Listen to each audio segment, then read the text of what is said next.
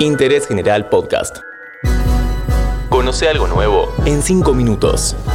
Sueño americano. Hola, bienvenidos a un nuevo episodio de Interés General.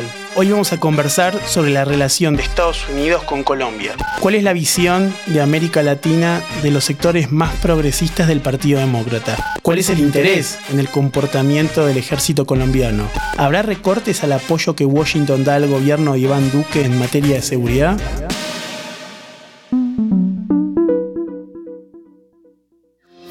¿Sabías que si necesitas la atención de casos urgentes en lo contencioso administrativo y tributario de la ciudad de Buenos Aires, fuera del horario judicial y en los días inhábiles, podés solicitar la intervención de un juez de turno? Llama al 0800 122 Juzbailes, Consejo de la Magistratura de la Ciudad Autónoma de Buenos Aires. El gobierno de Joe Biden está sustentado en una coalición que abarca desde sectores de centro, identificados con presidentes demócratas como Bill Clinton o Barack Obama, hasta los actores más corridos hacia la izquierda del partido, como el senador Bernie Sanders o la congresista Alexandra Ocasio Cortés, que ya es una figura de primera línea en la política doméstica de Estados Unidos.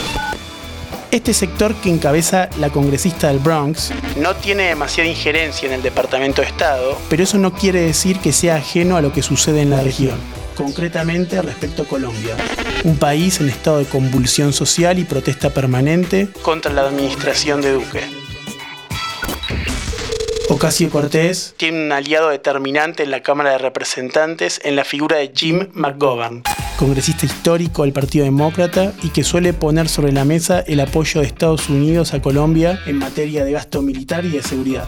McGovern, además, suele ser de los congresistas que más aboga por flexibilizar las sanciones del Departamento del Tesoro contra Venezuela. En junio del 2020, McGovern pidió condicionar el apoyo de Estados Unidos a Colombia a una profunda revisión de la conducta del ejército del país sudamericano. El representante hizo especial énfasis en las denuncias de espionaje ilegal por parte de los militares sobre funcionarios del gobierno de Duque, un escándalo que estalló casi a la par del inicio de la pandemia del COVID-19. ¿Por qué uno de los hombres más cercanos a la presidencia de Iván Duque termina siendo espiado por la inteligencia militar? Juanita, buenas tardes. Yo entendería que la única explicación de que eh, la inteligencia militar pretenda hacerle seguimiento al secretario general de la presidencia es buscar información privilegiada de la persona que goza de la mayor confianza y cercanía eh, con el presidente de la República, porque finalmente el secretario general es la persona que es la correa de transmisión entre el presidente y el resto del gobierno. Según se comenta en el Capitolio en Washington, D.C., McGovern pretende un recorte inicial del 20% en el apoyo a Colombia para el paquete presupuestal del 2022.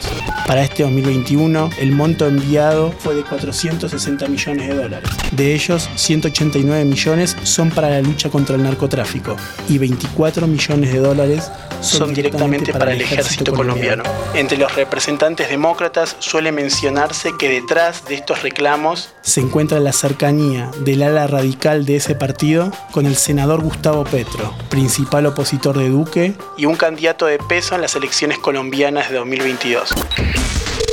Uribe a quién representa hoy en la política colombiana una premodernidad si me, permite la palabra, representa a los terratenientes improductivos del país, que es una herencia que llevamos desde la época española, feudalismo, pero que se acrecentó con las violencias mediados del siglo XX y con el narcotráfico.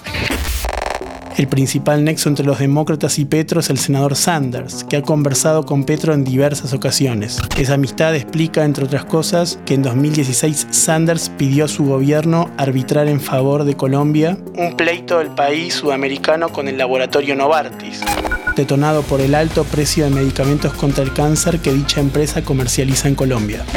En las internas demócratas del 2020, Petro se proclamó a favor de Sanders por sobre Joe Biden y escribió en Twitter que si Biden ganaba la interna, Donald Trump conseguiría cuatro años más en la Casa Blanca. La historia no acompañó su furor en redes sociales. Seguí a Interés General en Spotify y escucha nuestros podcasts nuevos todos los días.